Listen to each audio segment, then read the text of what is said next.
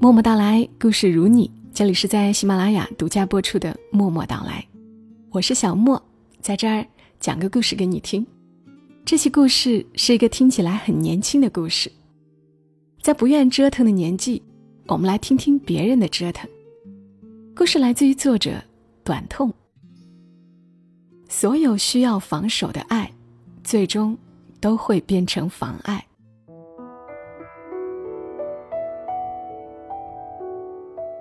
所有需要防守的爱，最终都会变成妨碍。说完这句话，小雀斑深深的叹了口气，掐灭了手中的烟。他和玛丽分开已经两年多了，失恋三十三天的疗愈功能并没有在他的身上奏效。小雀斑是我大学时在校外合租的室友，脸颊上的雀斑就像是他的 logo，鲜明而独特。总是冷酷里透着稚气。毕业的三四年里，我们始终还合租在那座老房子里。他不提分家，我也不打算先撤。那天是情人节，我们在阳台上支了个平时放笔电的小木头桌子，席地而坐，喝到天亮。他边喝边吐出那些我已经倒背如流的故事，而我也只好再一次。用故事下酒。当年的小雀斑还是一个典型的南方姑娘，带着一点执拗和作劲儿，做着理想主义的梦。而玛丽是个邮递员，那时候快递小哥还没满街飞，邮递员是个听起来很酷的职业，至少对小雀斑来说是很酷的。他们是在网络上认识的。自我介绍没几天，玛丽就送了一份邮件到学校。从此，小雀斑就爱他爱得无法自拔了。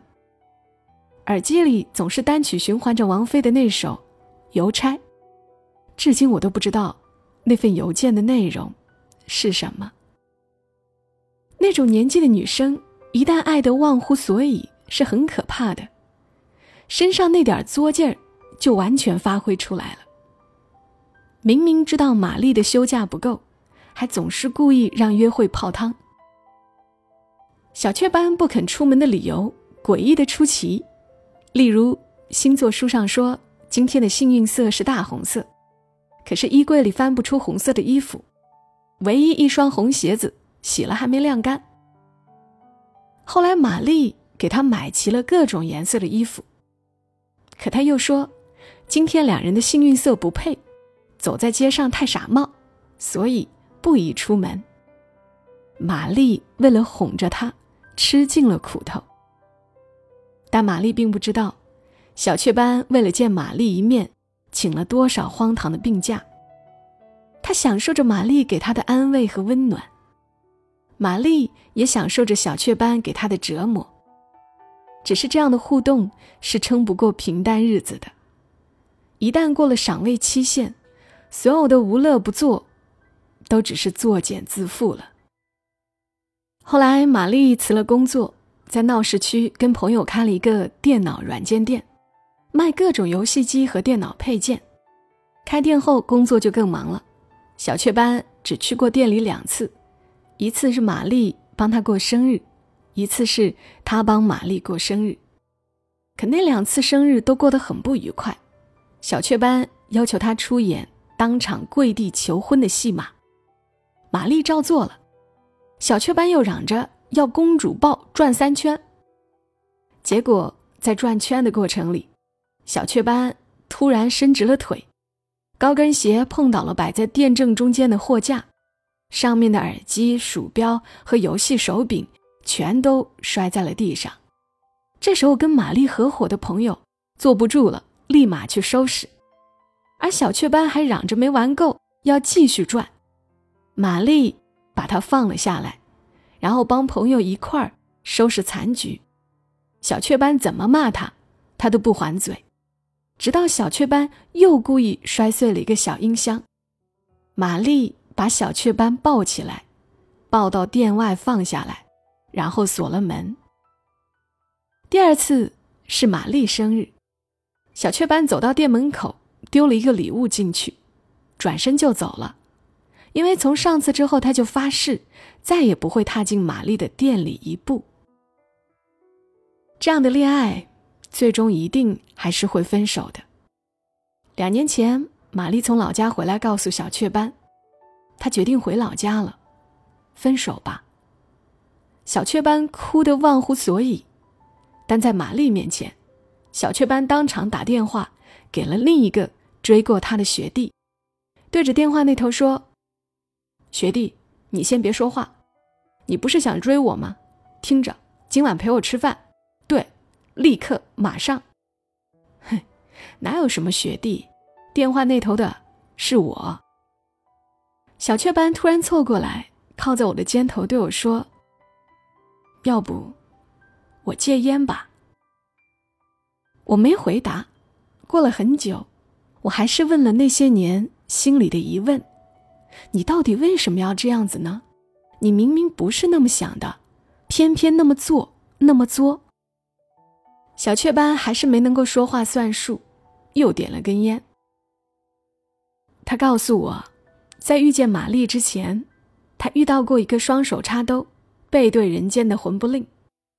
他很爱她，一心就想快快长大嫁给他，给自己的三从四德找一个最甜美的说法。但最终还是应了那句话：男人不能宠，越宠越有种。那魂不吝突然就人间蒸发了。几个月后，小雀斑在夜市里看到他搂着另一个姑娘，大摇大摆招摇过市。小雀斑没有上去质问，而是在几天之后给魂不吝打了个电话。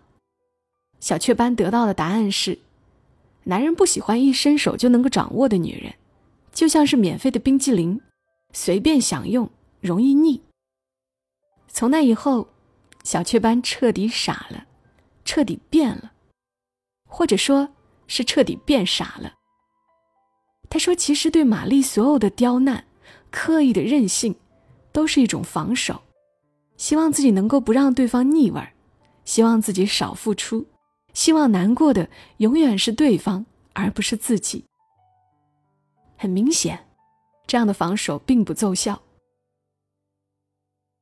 其实小雀斑在分手现场还问过这么一句：“你是不是腻了？”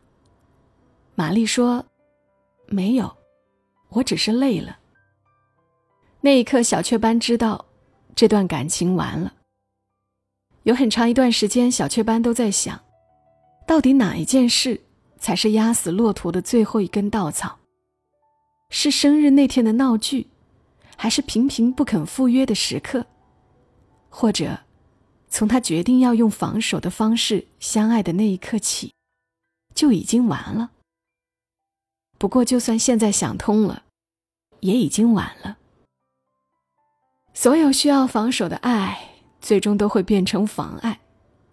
说完这句话，小雀斑深深的叹了口气，掐灭了手里的烟。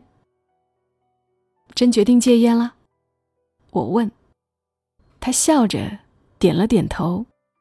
嗯，去年夏天，小雀斑认识了一个新男友，叫李由。我们常开玩笑说，上天给了小雀斑一个可以重新去爱的理由。